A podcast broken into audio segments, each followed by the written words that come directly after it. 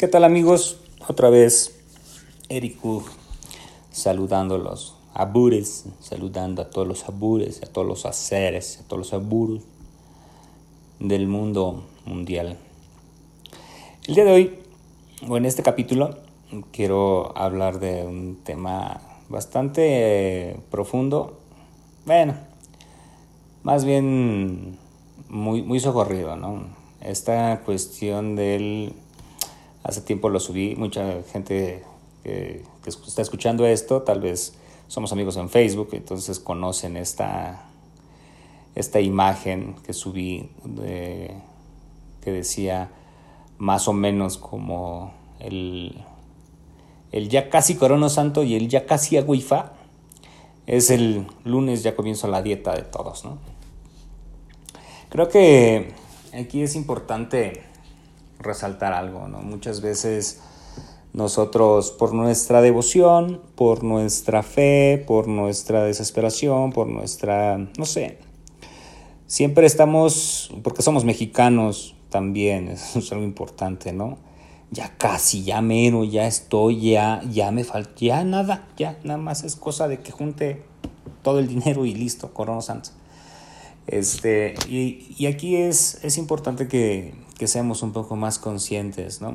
Yo creo que el, punto aquí son dos cosas. El primero es ¿por qué coronar santo? O sea, lo vas a coronar porque te lo marcaron, porque ya te lo está pidiendo Orisa, ya te lo está pidiendo Ifa, eh, pero también el cómo lo vas a hacer. O sea, no se trata de hacerlo por hacerlo. Esto implica una responsabilidad y un cuidado y estar con alguien que te sepa guiar y que te sepa enseñar.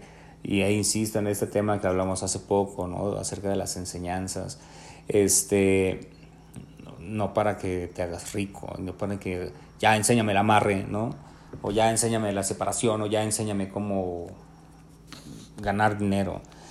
Creo que es importante, primero, hacer un examen de conciencia, ¿no? ¿Por qué te vas a coronar santo? Eh, y el segundo punto que, también creo importante destacar aquí, es que cuando nosotros coronamos santo, porque mm, yo sé que esto va a incomodar a muchos, pero vas a coronar santo porque tu padrino necesita el dinero, porque entonces ya vas a tener problemas, ¿sabes? Porque creo que la gente avisa, alguien que, es negativo, alguien que te va a perjudicar, eh, te lo avisa desde algún momento, ¿no? Entonces, muchas veces la gente se deja embaucar, ¿no? Y entonces les terminan coronando santo cuando a lo mejor no era su momento, pero sí era el momento en el que el padrino necesitaba el dinero, ¿no? Y que al final, de, después de que coronan santo, los únicos que resuelven sus problemas económicos son los padrinos. Y entonces después de eso ya te dejan embarcado porque los tres meses tienes que hacer bometa y entonces tienes que hacer esto y aparte tienes que recibir toda la corte celestial y, entonces es, entras, entras en esa eh, psicosis colectiva que muchos entran. Entonces creo que eh, si vas a coronar santo, Corona Santo porque tú lo quieres hacer, porque tu Ori te lo está dictando así y porque tal vez Orisa también te lo está diciendo y va a ser un buen paso para ti.